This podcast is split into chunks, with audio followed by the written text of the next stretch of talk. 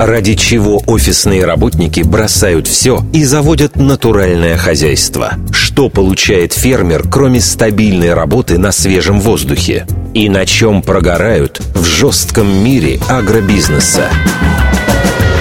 Подкаст «Коммерсант ФМ. Карьера». Совместный проект с ресурсом вакансий для хороших людей. Михаил Гуревич, Ирина Контарева и специальный гость – создатель фермерского кооператива «Лавка-лавка» Борис Акимов. Слушайте на сайте коммерсант.фм, в iTunes и на странице вакансий для хороших людей в соцсетях. Всем привет, это «Коммерсант Карьера», меня зовут Михаил Гуревич. Вы можете, как всегда, смотреть нас на YouTube, ВКонтакте, Фейсбуке, Одноклассниках, а также слушать в iTunes и ВКонтакте, и, конечно, на сайте коммерсант FM. С радостью представляю свою соведущую Ирину Контареву, карьерного консультанта и создателя ресурса вакансий для хороших людей. Здравствуй, Ира. Да, здравствуй, Миш наш сегодняшний гость когда-то лет восемь назад не взял меня на работу пиарщиком. И правильно сделал. Будем потому что мстить. я была никаким не пиарщиком, просто мне так казалось, что я могу быть. Но с тех самых пор я слежу за этим человеком. Ну, просто мне интересно и мне нравится то, что он делает, правда. У нас сегодня в гостях художник, музыкант, кандидат философских наук и, самое главное, создатель фермерского кооператива «Лавка-лавка» Борис Акимов. Здравствуйте. Здравствуйте. Здравствуйте, Борис. Когда это было, что я не взял вас пиарщиком? Вот Да, ну правильно разберемся. сделали, правильно. Ну, потому что никакой я не была пиарщик, я была радищица. Просто я решила, что радио мне надоело. Наверное, я пиарщик. Ну, кто так решает? Теперь-то это, понимаете, тогда бы я не стала карьерным консультантом. Кстати говоря, не первый раз слышу, что кого-то я не взял. Владимир Чистяков, который был значит, вторым шеф-поваром нашего ресторана «Лавка-лавка» на Петровке, он как раз ко мне в какой-то момент подошел, уже будучи шеф-поваром, говорит, слушай, ты меня не помнишь вообще, что раньше? Я говорю, да нет. Я же тебе приходил, вот когда ты в СНОБе работал, хотел работать пиарщиком как раз, а ты меня не взял. Я пошел там в школу рагу учиться на повара. Стал поваром. То есть, Слушайте, в общем, все, кого вы не взяли, потом делают неплохую Да, карьеру. вот получается так же. Ну, давайте начнем с вас все-таки. Как кандидат философских наук, а заодно, кстати, и журналист, в том числе журналист коммерсанта, Был сноба, афиши, Да. вдруг становится предпринимателем, фермером, предпринимателем. Что вообще происходит с человеком? когда это было 10 лет назад примерно, был период такой в жизни, когда, хотя как бы вокруг был вроде так кризис, да, по-моему, он был тем не менее меньше, чем сейчас. При этом вокруг как-то, помню, журналисты страдали от сокращений и так далее. Но я попал тогда как раз проект СНОП, который сделал Владимир Яковлев, который когда-то комиссар Который делал. тогда не страдал. Да.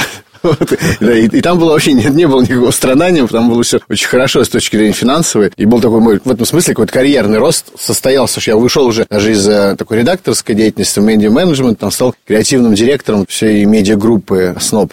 Живи там. Там живи, да, и СНОП, да. Это, с одной стороны, был такой пик карьерный, наверное, а с другой стороны, внутренне было уже какое-то некоторое разочарование в деле, хотя вокруг все говорили о разочаровании в связи там, с каким-то политическим там, режимом, там, с тем, что не дают свободу слова. Мне этого не было абсолютно, мне как бы свободы хватало, как и сейчас, по большому счету, хватает. А вот было ощущение именно того, что журналист, тот, которого я еще застал, то есть я вот начал заниматься точнее, журналистикой в 98 году, когда еще учился в университете, была первая моя работа в журнале «Вечерняя Москва», который потом афишей стал. С тех пор, там, ну, в течение нескольких лет, там было ощущение того, что журналист это как бы провайдер такой, да, для всех остальных людей возможность взглянуть на мир. Как мир устроен? Политики или книг, или музыки. Журналист все расскажет. А вот когда пришел интернет и социальные сети, то оказалось, что у каждого твоего читателя или зрителя есть уже собственный голос. И иногда он То даже громче, посредник твой. уже не требуется. Да, посредник бы. уже не требуется. И главное, что твой голос, как журналист, начинает среди вот этой многоголосицы быть не таким заметным, а иногда вообще незаметным. Тогда вопрос внутренней мотивации. Вот как бы, а зачем тогда этим заниматься? Спросил я себя. Ну и как-то не нашел ответа. Одновременно в этот момент увлеченно вел блог, э, посвященный еде и алкоголю как раз на, на сайте Сноба. И там много чего-то готовили с женой, с друзьями, приглашали каких-то интересных собеседников, чего только не делали. С Владимиром Сорокиным, я помню, строили такой проект, выбирали лучшую водку России. То есть мы сидели вот и пили, пили, пили, тестировали. Там, Пили и говорили. Пили и говорили, пили И и голосовали. говорили,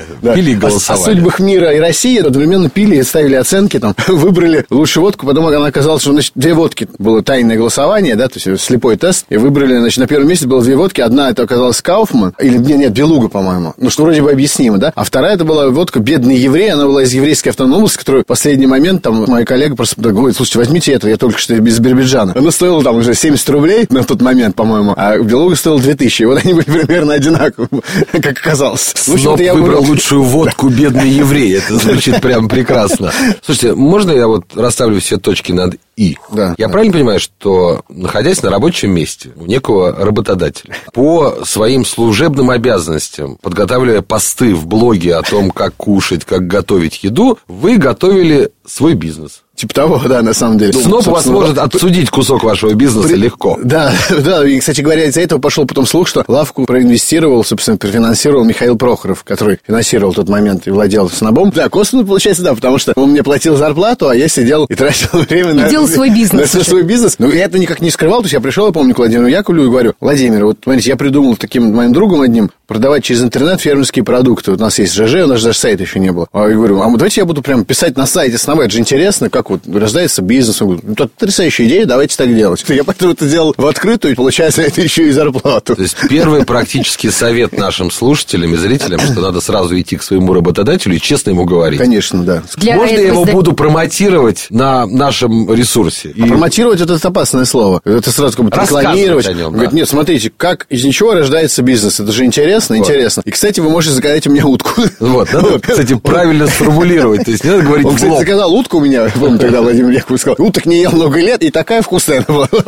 После этого вы арендовали, опять же, без оплаты холодильник кого-то из своих друзей. У кого-то своих друзей. Мы даже хранили... арендовали, а просто вот мой партнер, он предоставил холодильники на кухне. И туда мы привозили продукты. И в какой-то момент его жена с детьми стала говорить, что вот там в пятницу, когда вы это делаете, я буду уезжать к маме, потому что это невыносимо вообще. Слишком много уток в моем холодильнике. Уток много, а съесть есть нечего. Ну, то есть, это, грубо говоря, они все уже заказаны. И дальше вы как бы развозили эту еду по... По клиентам. По клиентам. Да. Тоже не то, чтобы особо, особо заботясь о том, чтобы выдавать им какие-то квитанции. Да, да, то есть у нас не было ничего вообще, ни ИП, ни, ни ООО, ни чеков. Сегодня это вообще возможно? Я думаю, что очень сложно уже. Ну, просто потому что в тот момент еще интернет был не заполнен так, как сейчас он заполнен. Трафик был гораздо более свободный. То есть сейчас, по сути дела, как в интернете что-либо сделать? Надо привлечь к себе аудиторию. Аудитория тогда была она такая, была свободная, то есть она как-то сама по себе как натыкалась на что-то, постила, расшаривала. Соцсети все это не очень-то администрировали, не контролировали. Сейчас, по сути дела, трафик очень сосредоточен среди там, нескольких игроков. Яндекс, Mail.ru, там, не знаю, Google, Facebook, там, ну, то есть несколько проектов больших, они очень мощно консолидировали, с одной стороны. С другой стороны, просто многоголосица такая уже большая, в этом хаосе информации море информации, очень легко запутаться, и просто становится уже не так интересно, как тогда. То есть выделиться на общем фоне гораздо стало сложнее, конечно. Потому что тогда было просто достаточно интересно, что я умел делать. Я же не умел заниматься, не был предпринимателем, не умел торговать, не знал, что такое ритейл. Я просто умел рассказывать интересные истории. Соответственно, подумал, если я рассказывал интересные истории, там, не знаю, про выборы на Украине, то почему бы их не рассказать, например, про фермера там, Бродовского, который когда жил в Берлине, а сейчас выращивает свиней там, и делает колбасу в Тульской области. Даже тоже можно интересно рассказать. Ну вот, собственно, застал об этом интересно Хорошо, рассказывать. Ну, даже если сегодня сегодня это неприменимо, давайте попробуем вспомнить все-таки, как это было тогда. И вы поехали как, в регионы искать уточек? Ну да, то есть мы сначала начали, на самом деле, с того, что начали ходить по рынкам московским, потом подмосковным, потом вот у меня с детства дом деревни, где я сейчас более-менее так обосновался, моя ферма находится в Переславском районе Ярославской области, там что-то пытался найти. Ездили потом по маленьким городам Подмосковья, по рынкам, что-то пытались найти. Это было, на самом деле, довольно ну, сложно, Муторно. и казалось, что нет никаких фермеров вообще в округе. Как раз я помню, что я пришел там тогда к Вадиму Вадиму Дымову там, и, и Мите Борисову, который у меня едва был единственный знакомых на тот момент, у которых когда-то брал интервью, там, бизнесменов из сферы там, еды. еды да. Да. говорю, слушай, вот такая вот идея есть, фермерские продукты продавать через интернет. 2008 год это был, они говорят, полная чушь вообще. Это делать не надо и вообще. Это... Во-первых, нет фермеров, нет продуктов. Вот. Во-вторых, кому это надо через интернет. Там, ну, в общем, Митя Борисов, ну, который Жан-Жак и так далее, вот ресторатор, он мне вообще сказал, а мы тут открывали Жан-Жак на Никитском бульваре, именно магазин второй, не тот, который сейчас есть, а рядом был. Потратили несколько сот тысяч евро, хотели продавать там вино, значит, и качественные продукты, в том числе, значит, российские, ничего не получилось, мы прогорели, вообще это ужас. Но это если делать. эксперты вам сказали, нет, не стоит этого делать, что вами двигало, что вы продолжали? Я думаю, как это э, безбашенность, как это американский этот слоган. С нами стыдно, но весело. Ну, в общем, некоторые безбашенность, идиотизм. Там, вот. То есть, мне, на самом деле, в тот момент, если для себя сформулировал, я, в принципе, частично до сих пор согласен с этим, что но эти люди, о которых я разговариваю, они не советуют, потому что они как раз из этой профессиональной сферы, поэтому у них в каком-то смысле Они знают слишком большое количество подводных камней. Да, они знают очень много, поэтому ну, нет, много рисков, не надо это делать. И, в принципе, так по жизни сейчас, и сейчас такое происходит. С кем-то общаешься с человеком, я сам таким в каком-то смысле стал. Вот я сейчас, например, говорю, ой, нет, не надо так делать, уже так не получится. Сложнее потому, стало, что я, да. потому что я уже сам зашорился, не вижу чего-то, да, и мне кажется, нет, это нельзя, потому что принято то так, ведь вот так принято, а вот так делать не принято, так не получится. А я подумал, у меня была эта идея, я говорю, что ну, они просто привыкли как-то, наверное, мне даже как-то вдушевило, что они говорят, не получится, я говорю, а все будут пробовать. Сколько было вложений вот в тот бизнес, и из чего бизнес состоит сейчас? Тогда, почему, на самом деле, может быть, было не очень страшно пробовать и рисковать, потому что мы сначала, помню, с моим другом, который был IT-директором, и вместе мы все это затевали, мы сели, давай сделаем тут магазин настоящий, в Москве магазинчик откроем. Ну, а потом, что мы знаем вообще про магазин? Да ничего не знаем, а как это сделать, мы не знаем. Да и денег особо там, ну, понятно, наверное, это стоит каких-то денег, ну, с каких, каких-то, ну, наверное, там, ну, даже если их можно найти, ну, как-то вдруг не получится, жалко. В общем, это мы решили этого не делать. То есть я вы писали бизнес-план? Не было никакого Ну, просто прикидывали, ну, это дорого-дорого, ну, и нормально. Ну, да, просто, наверное, дорого, наверное, не, не надо. Поэтому, а что надо? А надо вот, я говорю, слушай, давай вот в живом журнале, я видел, там, моя коллега из журнала Афиша, редактор моды, продает, значит, винтажные американские платья через ЖЖ. Я говорю, а давай продукты через ЖЖ продавать. Какая разница, винтажные платья или кефир? Мы попробуем. А сколько это стоит? Не сколько ты вот взял. А где мы? Ну, да у тебя холодильник, вот, у тебя больше холодильник размеру, чем мой, да, у тебя будем хранить. Единственное, я помню, что я сказал, что надо, чтобы мы доставляем это клиенту, он должен ощущать, что это же качественный продукт, он должен быть качественно подан, значит. Поэтому мы купили, купили крафтовую упаковку, крафтовые пакеты, и наш друг там нам сделал кучу всяких наклеек с разными логотипами, надписями какими-то прикольными, и мы это все это клеили. То есть вот на что вы потратили, да, в принципе, Ну, потратили там, да, получается, ну, это были какие-то десятки тысяч рублей максимум, угу. 30, 50, не знаю, что-то такое. Вы в ЖЖ публиковали анонс, у нас есть курица. Кому надо? Или что? Ну, Или типа, как ну, это было так, вот мы поехали там в Заукский район Рязанской области, видите, тут так, такая живет тут фермерша, Козлова, Фоточка. там делает то-то, пост, да, фотки, видео какие-то. Вот мы теперь у нее раз в неделю привозить там молочную продукцию себе, там, своим друзьям, хотите, тоже закажите. Вот. И как бы нет никакого сайта, просто вот надо комментарий ставить или написать на почту, что хочу вот это вот. А тогда еще не было же переводов банковских? Нет. А, то есть... Нужно было перевести наличные или пообещать? Или они, что? да, но они просто по факту заплачивали. То есть, вот привезли по факту курицу, и они ее оплатили. Я помню, как один из первых значит, наших клиентов был такой арт-деятель, довольно известный Игорь Маркин, владелец частного музея Артфор. Он такой, когда получил, значит, какого-то гусян к Новому году заказал. Просто моя жена дома запекла его. Значит, Уже готово? Да, да, да, привезли, он упаковали красиво, какие-то наклейки такие рождественские были. Он написал, что я не ждал, что у вас так вообще здорово все сделано, красиво, так по-фирменному все, очень стильно. Коммерсант ФМ «Карьера». Совместный подкаст с ресурсом «Вакансии для хороших людей».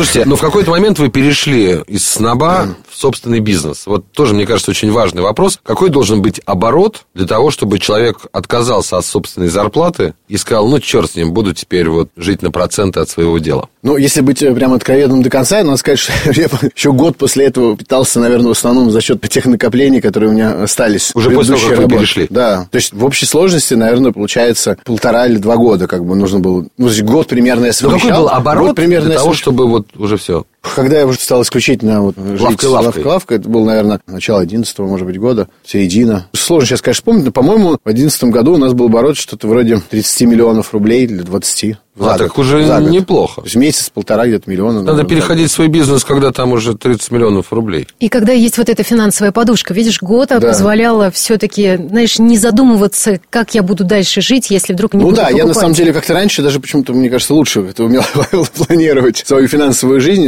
я говорю, стратегию, поэтому у меня как-то... Жена так тоже к этому спокойно отнеслась. Я говорю, слушай, ну у нас есть пока запас, проживем ближайший год, если Потом, если что, я напишу что-нибудь. Да, ну, вернусь в профессию, если надо. Так что, Борис, сейчас, сегодня, что это спустя там вот уже получается почти 9-10 лет? Да, 9, да, ну или даже почти 10, да.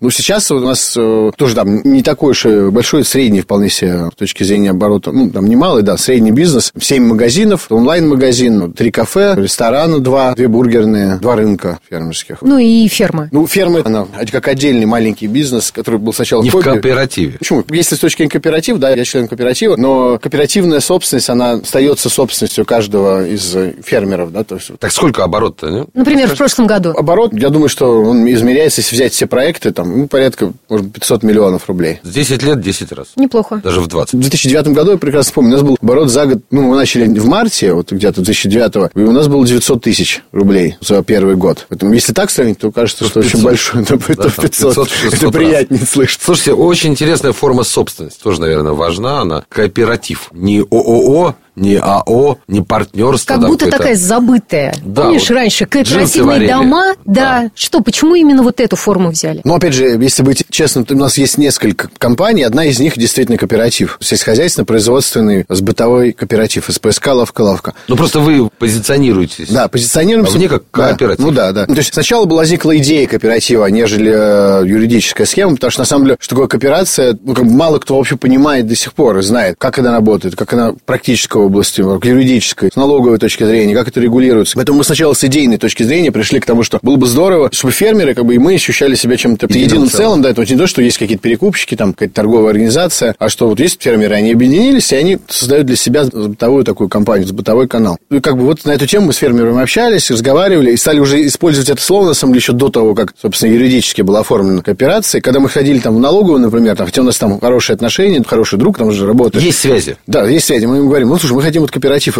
мы по духу кооперации занимаемся, хочется реально юридически оформить это как кооператив. Он говорит, ни в коем случае не делайте, вас будут проверять, и очень с тревогой относятся к такой форме собственности. А в чем нюансы? Ну, потому что действительно это очень такое инновационное, я так подумал. Сейчас все эти краудфандинг, угу. там, и так далее. Это да. все как такое кооперационное некое, виртуально кооперационное движение. А в чем нюансы вот с точки зрения юридического и финансового? Насколько выгодно, например, вот именно с налогами? Вообще, на самом деле, кооперативное движение, оно было очень развито там еще до революции. В мире, на самом деле, огромное количество кооперативов, там, Валио, например. А в чем суть там? Это кооператив. В чем суть? Суть все-таки самое главное в том, что по какому-то типу, да, скажем, по типу там производства, я там фермер, произвожу примерно там такого-то размера, с таким-то примерно оборотом, примерно вот такую-то продукцию, скажем, там, натуральную, да, и я с трудностями по сбыту сталкиваюсь. Ну, потому что продукция, например, долго не хранится, она выглядит не так, как, не знаю, турецкий помидор, она там стоит дороже или там чуть дороже. Мне сложно ее продать. Соответственно, я тогда объединяюсь с такого типа фермерами для того, чтобы вместе организовать бытовые каналы для такого именно типа продукции. Для продажи. Да, для того, чтобы продавать. На этой почве я объединяюсь. И это дает с точки зрения и налоговой, и других некоторых моментов довольно большие преимущества. То есть, например, если ты сельскохозяйственный кооператив, можно находиться на едином сельскохозяйственном налоге. Это 6% от прибыли, не как ИП даже. То есть, ИП это 6% с оборота, оборота или 15% прибыли, а тут 6% с прибыли именно. А фермеры какое-то свое юридическое лицо образовывают отдельно? Они могут образовывать, могут нет. Я, например, до сих пор, вот, хотя член кооператива, у меня своего юридического лица нет, я как ЛПХ. Это личное подсобное хозяйство. В России есть такой закон о личном подсобном хозяйстве. Он на самом деле очень классный закон. Периодически на него поэтому получаются, да, и там говорят Госдуме какой-то там, хотят что-то его поменять. А закон хороший, то, что он, на самом деле, дает возможность, ну, как бы, изначально была какая идея. Есть сельские жители, они чего-то производят, они излишки этой продукции могут продать там соседям, на рынке могут продать за наличные, не платить никакие налоги, никак не отображать вообще эту деятельность, что, в принципе, иногда приводит к перегибам. То есть, например, есть какой-нибудь там ЛПХ на Кубани, там, 5 тысяч кур. Да, у него там завод Производит для себя, вот, излишки продает. Коммерсант ФМ Карьера. Совместный подкаст с ресурсом «Вакансии для хороших людей».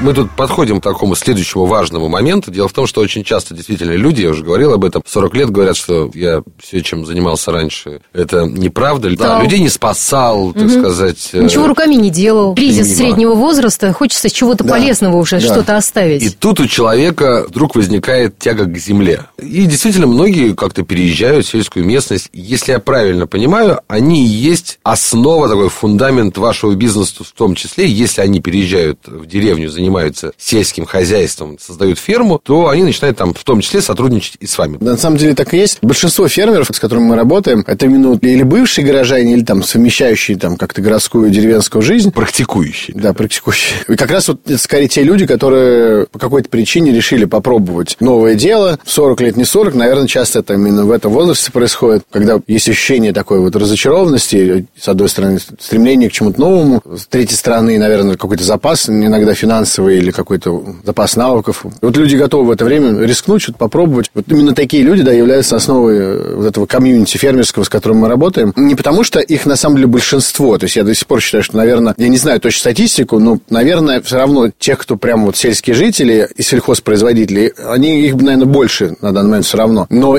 если говорить, с кем я общаюсь, то там их прям резкое меньшинство, потому что некая информационная среда, она равно притягивает людей, Ну, наверное, человек, похожих, который работал да. в Москве, там, в офисе, решил изменить свою жизнь, поехал в деревню. Пользуясь случаем, давайте эту экономику поймем, потому что таких среди наших слушателей может быть немало. Что нужно, чтобы человек открыл свою ферму? Сколько денег он должен потратить? Во-первых, сколько у него есть денег, сколько он готов на это потратить. Второе, насколько он, например, готов сам в эту жизнь погрузиться, и сам сто процентов времени быть там, правда, фермером, или он собирается как-то этим управлять на расстоянии. Насколько, например, он хочет все-таки, чтобы это было образом жизни, то есть вокруг было прям красиво, Да, то есть он вышел из дома, такой, о, слушай, как этот... Пашня. И- Иван Иваныч там, или кто-то там, Иван Никифорович Куры. в Гоголе, да, вот он выходит из дома, и говорит, господи, чего у меня только нет? Тут и барашки, и козы, и свиньи ходят, и груши, и там, и горилка там пенная, и горилка фруктовая. Господи, ну чего у меня нет? Чего у меня есть? У меня все есть. Ну, вот ему приятно жить на свете. Вот это важный момент, на самом деле. Если ему хочет, вот, чтобы было приятно смотреть вокруг. Или он готов отнестись к этому исключительно только как к Или бизнесу. настоящая русская деревня вокруг вот этого. Ну, какой-нибудь там бурла покосившийся.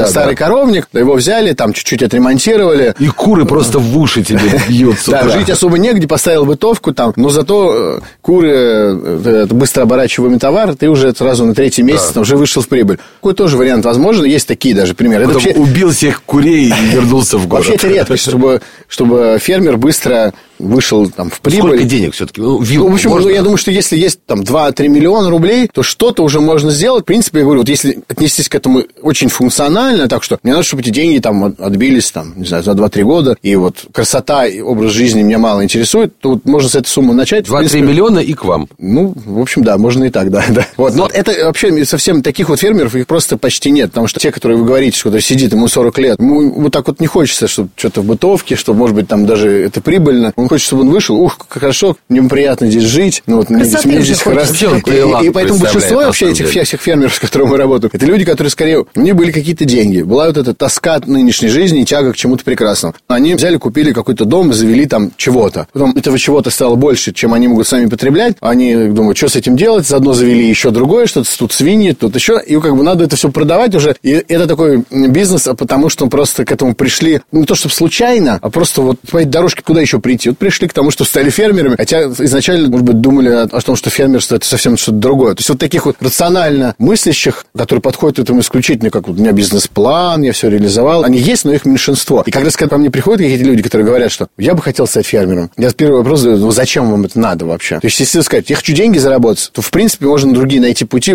Даже может быть просто положить в банк, и то надежнее, чем войти фермера. Но если у вас есть внутренняя тяга, вы хотите просто жить по-другому, и вы расцените эти вложения не только как в бизнес, а создание собственной среды обитания, ну вы же квартиру когда покупаете, почему вы купили себе большую квартиру с видом? Как бы почему? Ну вам нравится там жить, наверное. Нет, кто-то покупает как вложение, другое дело. Ну, многие люди покупают квартиру, потому что они там хотят жить, им там нравится. Вот примерно, если есть такая тяга, вам хочется жить так, то Ну, значит, потратьте да. 2-3 миллиона и будете Ну, попробовать. Первый шаг сделайте, даже можете остановиться, как если в что. казино поиграть. По поводу курочек сказали, что быстренько окупаются. Я бы хотела Да. тогда... Можно еще такие варианты? А курочки быстро окупаются. Что еще можно? Нутрии вообще у нас разводятся вот здесь, в нашем регионе? Внутри Как вариант. на юге России разводят, на Ростовская область, Краснодарский край здесь нет. Вообще, это такая вот типичная ошибка, которую совершают, наверное, не только фермеры и начинающие, но и фермеры в том числе, когда смотрят на рынок и говорят, так, вот куры есть, есть, э, яйца, например, есть, есть, а чего нет? Вот цесарок нет, или каких-нибудь внутри. А давай вот ими займемся, или страусов там. А не факт, что они а на нужны самом кому-то. деле, да, вот просто их-то нет, потому что их никто не покупает. Бывает, там, полбы не было, например, мы начинали, не было полбы. И Когда мы нашли первого фермера, который выращивает полбу, вот такой злак старинный русский. Кашу вот, ну, варили Мы раньше. просто, да, там его вот целовали в губы, можно сказать. Говорили, Но он молодец. не знал, то есть он не высчитывал, просто душа лежала, полби. Там вообще там была какая-то селекционная компания советская еще, которая рухнула, он Полба это полба. И он эту полбу взял и стал ее в Татарстане сеть. А ну сейчас полба это такая трендовая штука, там в любом крутом ресторане, значит, подают какую-нибудь полбу. Смузи и полбу да, да, да. Поэтому вот это пример того, что, в принципе, рынок можно изменить. Но просто для этого нужно, конечно, больше гораздо ресурсов. И поэтому лучше начинать с того, что действительно пользуется спросом, а не того, чего нет. То есть внутри нет, ну, потому что их не покупают. Для цесарок особо нет, ну, потому что мало спроса. А с другой стороны, вот должен быть какой-то ассортимент? Или можно только вот курей? А, имеется в виду специализация Да, какая-то. быть Или лучше все разводить. Или должно быть три коровы. Ну, вообще, если- я думаю так, что с точки зрения именно вот бизнеса лучше быть специализированным и заниматься чем-то одним. Но так как в фермерство идут люди чаще всего не душой. за фермерство, потому что, да, душа требует жизни какой-то, поэтому они не могут на чем-то одном остановиться. И обязательно, вот кур начал разводить, тут, а давай еще уток, а давай еще гусей, а давай то, ну, а давай еще и цесарок, а тут еще фазаны. Потом ты, а слушай, возьми там поросенка, один поросенок, а потом оказалось их 10. Ну, то есть, и постепенно ты обрастаешь тем, что ты вроде не собирался делать, но тебе это очень нравится. А, естественно, это все же разные совсем корма, разная логика, логистика, разные циклы жизни, разные системы сбыта, там, хранения. Ну, То есть, вот это все разное. Естественно, лучше всего и проще всего чем-то одним. Я приезжаю там куда-нибудь в Европу, приходишь там, а, маленькая какая-нибудь ферма, вот я помню, одна из первых, куда посетил, меня поразило. Органическая ферма производства куриных яиц. То есть они специализируются только яйца от кур свободного выгула. Там есть два владельца, мужичка, они же два сотрудника, больше нет никого вообще. У них там 4 тысячи кур, и вот они, еще было куча времени, чтобы потратить на меня, чтобы рассказать, что-то ходить, так вяло и весело проводить время. То я говорю, у вас работает? Нет, да нет, нет. Ну, то есть они занимались, да, просто только яйца, но у них было все очень так отлажено. То есть корма приезжает в такое-то время, такая-то машина, загрузила их там в чан, из этого чана автоматически они поступают на скурятник, куры, значит, попили, поели, потом они поднялись, яйца куда-то скатились, они их вручную собрали, но даже развезли. Все это они успевают сделать просто вдвоем. Но куры приезжают к ним шестимесячные молотки, когда им полтора года начинается линька, они их просто сдают. Им не надо задержать этих старых кур, им не надо думать, как их забивать. У нас такую ситуацию просто очень сложно представить. То есть, если фермер скажет, слушайте, я хочу заниматься только яйцом, дайте мне кур. Раз в год я буду у вас покупать молодок шестимесячных, а через год я буду эти несколько тысяч сразу продавать кому-то, и еще мне карман нужен такие-то и такие-то, которые в такой-то периодично будут ко мне приезжать, то это как бы бизнес накроется сразу. Потому что даже если найдешь поставщиков, которые скажут, что это будет происходить, они тебе просто второй раз тебе не поставят то, чего обещали. Вот про поставщиков это вообще отдельный вопрос. У меня есть просто хороший знакомый, который, ну, не сам, а его супруга занялась таким фермерским хозяйством. И он, собственно говоря, не так давно ко мне подходит и говорит, слушай, а как мне это вообще продвигать, продавать? Я вообще не понимаю, потому что я говорю, съезди на рынок. Он поехал на рынок, и выяснилось, что на рынке у нас вообще везде написано, если не монастырский хлеб, Да. то фермерский или экологически чистый. И все это одно и то же. В общем, он приехал на этот рынок и выяснил, что там на весь рынок есть один поставщик, и это... Не фермер. Не фермер, да, это прямо такой... База. Да, база. И сдать туда своих, там, не знаю, пять курей или еще что-то невозможно. Как вот этим людям жить? Во-первых, вы вообще без ограничений, что ли, принимаете? Нет, с ограничением, конечно, все-таки мы же не, можем... Бытовая сеть не такая уж большая, да, поэтому если какой-то продукт уже есть, То вы скажете Нет. да, что этим людям делать? Хорошо, вы их не приняли, потому что у вас уже, я думаю, и курица у вас есть, и молоко у вас Да. достаточно. Что этим людям-то делать? Где продавать? Ну, сейчас, на самом деле, я считаю, что время вот таких посредников, даже в каком-то смысле, как мы, оно уходит везде. То есть, это, не знаю, уберизация такая, да, вот она везде проходит. Я думаю, что нужно пытаться вообще выходить напрямую на потребителя на максимум, насколько это возможно, самому фермеру. Благодаря там, интернету это То вполне есть возможно. делать тот же самый ваш вот ЖЖ. ЖЖ там... Слушайте, ну. Facebook то же самое, да, А вот личный на своем бренд, да? примере, например, там, вот у меня есть э, ферма своя, да, но у меня какой-то продукции, которую можно через лавку продавать, ну, не так много, потому что есть там какие-то сыры, есть там овощи, которые я реализую, но у меня, в принципе, другой продукции довольно много разной, но ее просто мало. И возить ее в Москву даже смысла нет. И э, я просто решил на месте этим заняться. Ну, завел там просто Инстаграм, социальные мессенджеры, группы в Телеграме, в э, WhatsApp фермы. Вышел, например, там в соседние деревни. Там значит, живет какое-то количество людей там постоянно, причем москвичи, бывших А живут ли они в Инстаграме? Просто у меня вопрос. Не, эти живут как раз, да. Я говорю, а вы можете, друзьям, говорю, дайте ссылку на наш WhatsApp, напишите, что каждое воскресенье могут делать заказ, мы привозим его в Переславль. Получается бесплатная доставка, вы можете забрать свой заказ. Он говорит, о, слушай, давайте. Они пишут, соответственно, смотрю, о, присоединилось там 15 человек. Но это 15 человек вот, очень целевые, то есть это вот Конечно. которым это реально было очень интересно, они живут недалеко, и постепенно вот э, сама ферма начинает получать заказы просто даже от местных жителей, даже кажется, ну кто какие-то местные, а кто там в деревне. То есть, в общем, напрямую работать. Не отходи далеко от своей фермы. Здесь вокруг Да. тебя эти покупатели, да? Да, да, да, да, да. И Хорошо, на а самом деле- если все-таки они захотят?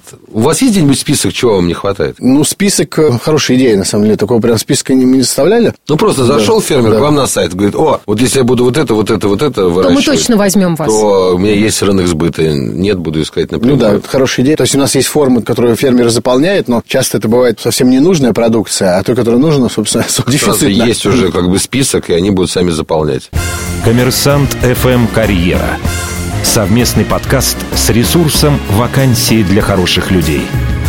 Слушайте, а можно, ну, я понимаю, что у нас подкаст про карьеру, ну, просто как, по- поскольку говорим о еде, как нам вообще, вот, людям обычным понимать, что это фермерское или не фермерское? Как? Ну, потому что пишут разные. Правильно здесь говорил, что пишут везде, что фермерское. Когда я, меня спрашивают часто покупатели тоже, а как вот нам быть в этом уверен вообще, к еде, которую мы потребляем? Я говорю, смотрите, вот оно чего-то стоит. Например, вашего времени или ваших денег. То есть вы можете просто сами стать фермером. То есть сто процентов времени тратить на то, чтобы производить себе еду. Это вариант, вариант. Потом второй вариант. Тратить на это меньше времени, даже если найти этих фермеров. Самому найти фермера, познакомиться, расспросить, как они это производят, и ездить к ним на ферму и забирать. Время, время, но уверенность это тоже полноценно есть. Третий вариант, соответственно, прийти, не знаю, к нам или какую-то похожую организацию, где продукты будут дороже стоить, чем у фермера напрямую, но зато проще там их приобрести и заказать. Если у вас есть сомнения, вы также через нас можете поехать к любому из этих наших фермеров, все увидеть, проверить, если по какой-то причине не доверяете нам. То есть у нас вся информация открыта, каждому фермеру можно приехать и посмотреть. Ты так получается, или потратить больше времени и меньше больше денег, или вообще не тратить, это свое выращиваешь, или больше денег и меньше времени. меньше времени. Это вообще закон бизнеса, знаешь, везде так. А у нас времени мало остается, но я не могу не задать вопрос про криптовалюту. Вы запустили свой биокоин. Он за год минувший, я проследил, упал с полутора рублей да. за один коин до 20 копеек. То есть в хлам. Ну, Во-первых, зачем вы это сделали? И, честно говоря, с точки зрения меня, прям вы кинули своих потребителей.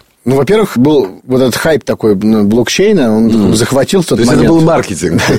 Нет, это был, и, с одной стороны, маркетинг, и да, и маркетинг по отношению там, ко мне тоже. То есть, как бы я сам увлекся этим, потому что показалось, что это очень любопытно. На самом деле, до сих пор уверен, что это очень интересный инструмент. Просто очень сильно раньше времени все это произошло. Мы не обогнали в каком-то смысле время, и когда время обгоняешь, на самом деле, это не всегда хорошо. Еще не готово все вокруг. Как интернет. В конце 90-х, там, начало 2000-х годов, доткомы появились, и Amazon какой-нибудь был, да, и стоимость э, акции 99 или 2000 году акции Амазона стоили там в 10 раз дороже, чем в 2002. То есть они упали ужасно. Но Логика, потом, кстати, они через 7 да, лет но сейчас они... многократно да, превысили а, даже да, тот хайп. Да, как бы был же тогда тоже 2001 год, 2002, когда все говорили, о, интернет, видите, все эти ваши доткомы лопнули, там никому это не надо. Потом оказалось, что да, кто-то исчез, конечно, но те, кто выжил тогда, они сейчас там короли вообще рынка, и Давайте про вашу представить. биокоин. Лет Нам через 7. Время ускорилось, mm-hmm. поэтому быстрее, там, через 2-3 года. Тут важно просто те процессы, тенденции, которые через 2-3 года, когда вот реально, я считаю, блокчейн будет за все сферы жизни заходить, надо, чтобы вот в этот момент быть к этому готовым. Что можно да? на него купить и зачем он нужен? Ну, вообще-то, наша была цель создать первую легальную э, российскую криптовалюту, что, в принципе, в общем-то, удалось, потому что у нас как бы не криптовалюта, это некая запись в блокчейне, которая является правом требования начисления бонусного балла. Программа лояльности. Да, это программа лояльности, при этом баллы, которые можно передавать друг другу. Ну, это не баллы, это именно право требования балла, которые можно отправлять, продавать, менять, а дальше вы можете их менять довольно быстро на бонусный балл и его товарить в лавке там или наших каких-то партнеров. Но тут есть просто еще момент э, общего спада хайпа. Просто на рынок навалилось на весь. Потому что он, по большому счету, в мире он был очень это маленький рынок. Но там, вы упали все. больше, чем биткоин-то, ну, процентом ну, отношении. Нет, мы больше, чем биткоин, но многие криптовалюты упали еще больше. Поэтому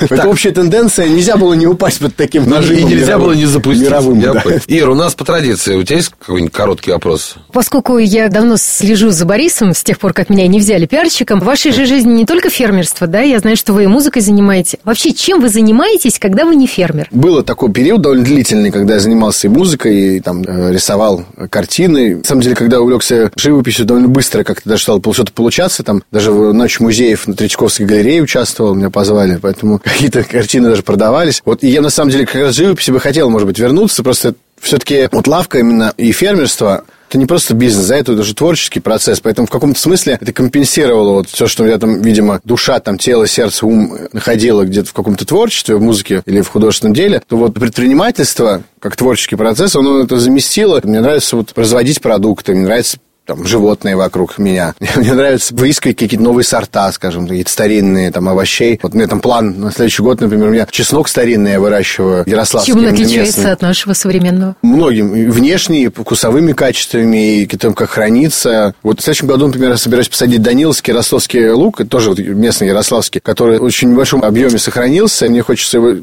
пробовать вырастить до такого масштаба, чтобы уже начать Москву поставлять, продавать. Ну, это на самом деле культурное наследие России. То есть, как есть какие-нибудь брестские куры там, или пармская ветчина, или что-то такое. То есть Тульские пряники. Ведь Даниловский какой-нибудь или ростовский лук – это наше наследие, и хочется вот его донести до всех. Борис Акимов, владелец лавки-лавки, барабанщик, журналист, философ, художник и так далее. Ирина Контарева, карьерный консультант, создатель ресурса вакансий для хороших людей. Меня зовут Михаил Гуревич. Это был «Коммерсант карьеры». Обязательно слушайте нас в iTunes и ВКонтакте. Смотрите в YouTube, ВКонтакте, в Фейсбуке, на Одноклассниках и обязательно на сайте Коммерсант ФМ. Ставьте нам лайки, делитесь и так далее и тому подобное. Пока. Коммерсант ФМ «Карьера». Совместный подкаст с ресурсом «Вакансии для хороших людей».